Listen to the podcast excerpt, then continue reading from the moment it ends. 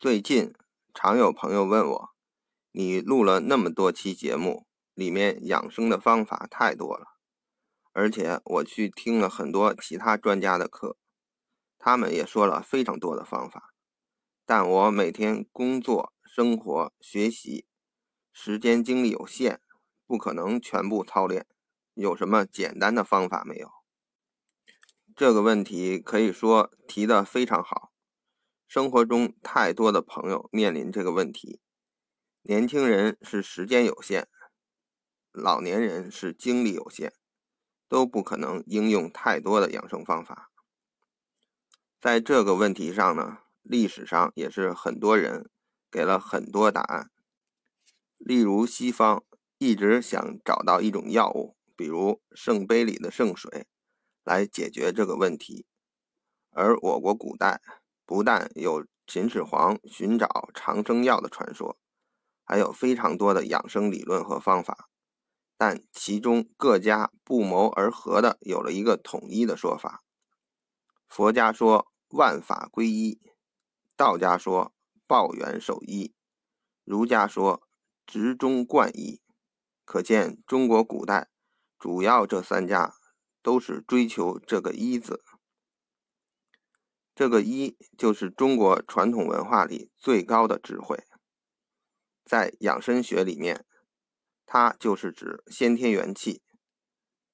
保养先天元气的方法，就是中国古代圣贤给这个问题的答案。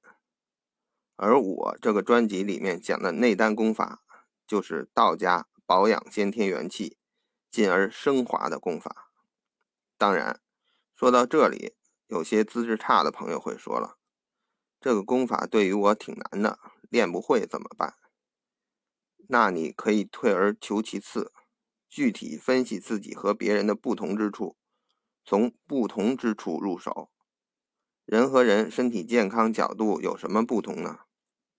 从西医角度说，人与人都有不同的基因，进而就会有不同的基因缺陷。得不同的病的几率也不同，人和人处于不同的环境，那感染的细菌病毒就不一样。但西医这个说法太微观了，目前能够研究出来的疾病基因大约有一百多种，细菌几百万种，病毒预计三百八十万亿种。可以说，从这个方法，个人是无法防治的。而中医从宏观角度就简单了，将人分为四种体质，也就是说，不同体质的人不同养生方法。第一种，平和体质，平和体质的这类人，身体健壮，肌肤红润，头发有光泽，神采奕奕。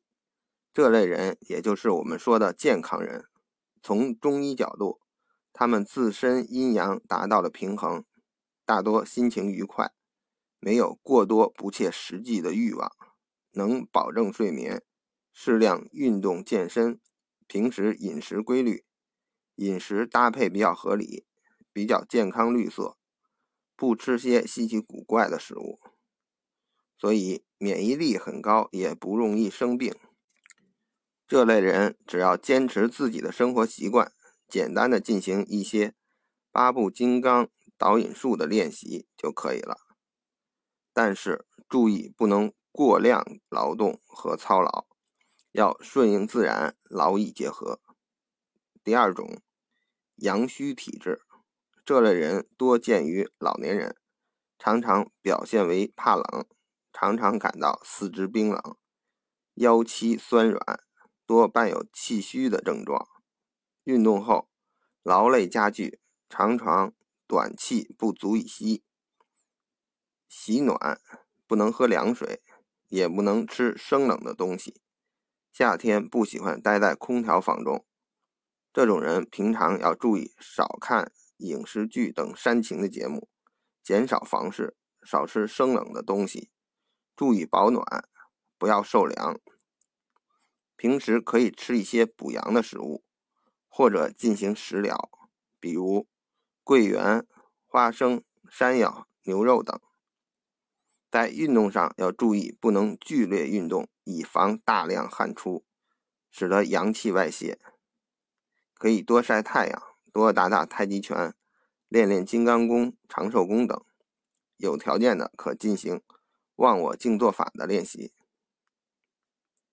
第三种，阴虚体质，这类人多见于中老年妇女，常常表现为舌红少苔、五心烦躁。夜晚甚至会有盗汗的现象，情绪暴躁多怒，常常感到口干舌燥，这是因为阴虚火旺，蒸腾津液。这类人平时要多吃一些滋阴的东西，如藕、黑木耳、银耳、甘蔗、梨、山药等，少吃一些辛辣刺激的食物。平时。要多喝水，补充水分，也要注意情绪的管理，避免损伤肝气。可多练习长寿功第一节，也就是搅动口中津液，逐步咽下，以利于滋阴。四湿热体质，中医讲胖人多痰湿，这类人一般体型偏胖，平时喜静不好动。喜欢吃甜腻的食物，脸上常常会有痘痘、粉刺等，身体常常会感觉沉重，舌苔白腻或者黄腻。糖尿病、高血压、中风、血糖、血脂高都可以归结为湿气重浊。这类人群一定要注意饮食清淡，少吃一些肥甘厚味儿。同时也要注意养成运动的习惯，居住的环境要通风透气、干燥。湿热质也可能因为肝气不顺，肝性喜随顺，性情愉悦，肝气才能通顺。所以一定要保持好自己的心情。运动方面，适当做有氧运动，排汗后多喝温开水，多舒展筋骨关节。推荐太极拳等。以上呢，就是根据不同的体质进行不同的养生方法。当然，如果能做到修炼内丹功更好，因为这属于一生万物，从宏观层面解决了所有的问题。